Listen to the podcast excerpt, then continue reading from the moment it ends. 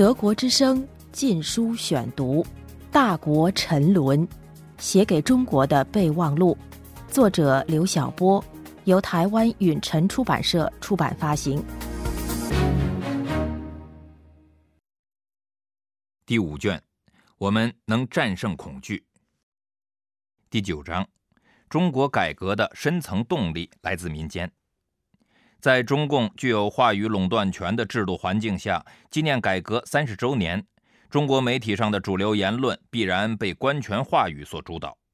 官方把改革的所有功绩据为己有，反复的自我赞美，向全世界展示改革的成绩清单，预言中国奇迹将改变世界。然而，官权话语里的中国改革既远离事实，也不公正。事实上，中国改革始终循着两条相互较力的逻辑发展着：一条是自上而下的官权逻辑，一条是自下而上的民间逻辑。官权逻辑因其话语权强悍而得到大力张扬，民间逻辑因其话语权弱势而容易被外界忽视。好在进入新世纪以来，这种只见官而不见民的局面已经被突破。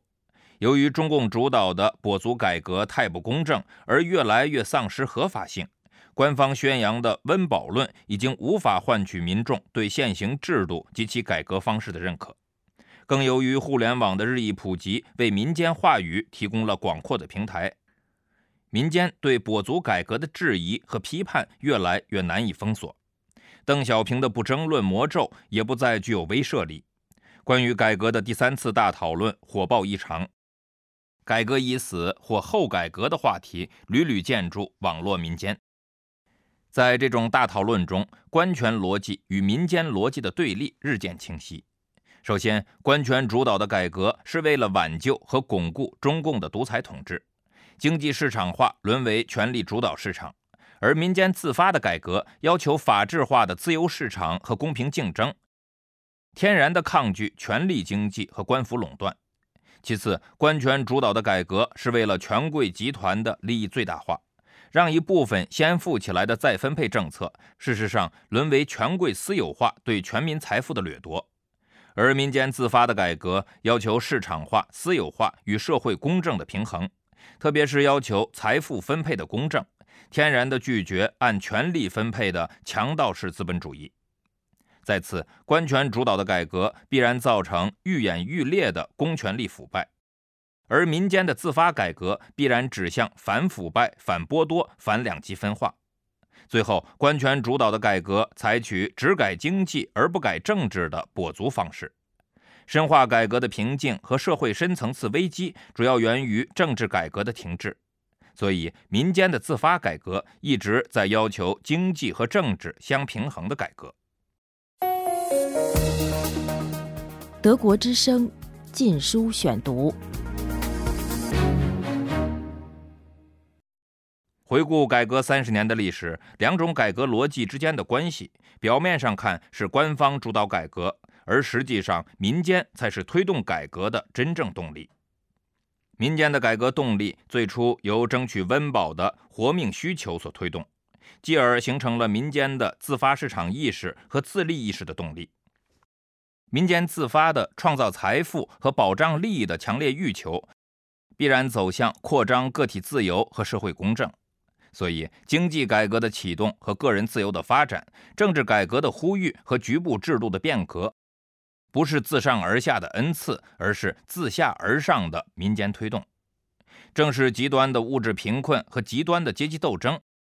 让民间自发的反对毛泽东体制，才有了北京的四五运动和安徽农村的包产到户。邓小平的复出得力于四五运动和西单民主墙运动的民意支持。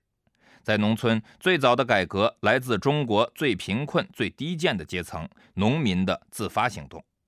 村委会选举也来自人民公社制度失灵后的村民自治。在城市，平反运动来自文革后大量冤民的上访告状。思想解放的主要动力也来自林彪事件后的民间觉醒。八零年代的政治改革趋势以知识界启蒙为先导，之后才是党内开明派的正面回应。即便是一九九二年邓小平发动第二次改革，也来自八九民运的悲壮结局。因为六四屠杀给政权合法性和邓本人的声誉带来了巨大的损失，不得不用更激进的经济改革加以弥补。德国之声《禁书选读》：民间的自发力量推动着改革，官权对改革的推动或阻碍取决于是否顺应民间压力。改革进展是官权为了自保而顺应民间压力的结果，改革受阻是官权逆民意而动的结果。在这种民间主动而官权被动的博弈中，每一项局部制度的改革都能进一步释放民间力量。民权的扩张带来官权的后退，也就是说，中共政权在改革上的每一步推进，大都是民间的自发压力累积到某个局部临界点的结果。随着改革逐步深入，官权的角色也就变得越来越被动。中国改革的每一次局部突破过程，大致可以简化为：第一，民间率先进行突破旧体制的自发尝试，以民间的制度创新代替旧制度；第二，比较开明的地方政府对民间创新予以认可和支持；第三，知识界和新闻界对民间尝试的舆论支持。使其影响由局部向全国扩展，引发其他地区的模仿。第四，最后得到中央政府的认可，先变成政策，后变成法律。比如民间长期推动的某些改革得到中共高层的正面回应，既能导致某些恶法的废除，如投机倒把、收容遣送，也能让某些普世价值写进了宪法，如保护人权和保护私有财产。德国之声《禁书选读》。随着民营经济和民间财富的迅速增长，民间权利意识的觉醒和维护自身权益的行动，必然构成对官权的越来越强的挑战。经济利益和文化趣味的多元化，必然不断蚕食一元化的政治体制。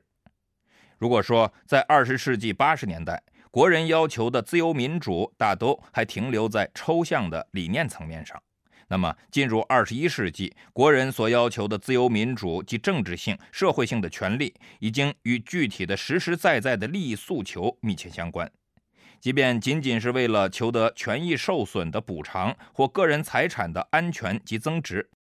也要争取相应的公民权利。进一步，民间为了争取利益再分配的公正和机会的平等，哪怕只是相对的公正；为了保障个人的信仰、思想、言论和兴趣不受强制侵犯，就迫切需要对极端不平等的政治权利进行再分配，以个人自由、权利平等和社会公正为目标的权利再分配，而政治经济和社会的注重权利的再分配，又只能通过政治改革来完成。中国的变革走到今天，官方宣传的未来目标是猪圈式的小康社会，民间追求的是人的解放和民的富足，是民主、法治和宪政。无论中共现政权如何害怕和阻止，政治变革无法回避，因为所有推动变革的力量、国内体制内外的力量和国际主流社会的压力，越来越聚焦于政治改革这一核心问题。德国之声《禁书选读》，《大国沉沦》，写给中国的备忘录，作者刘晓波，由台湾允晨出版社出版发行。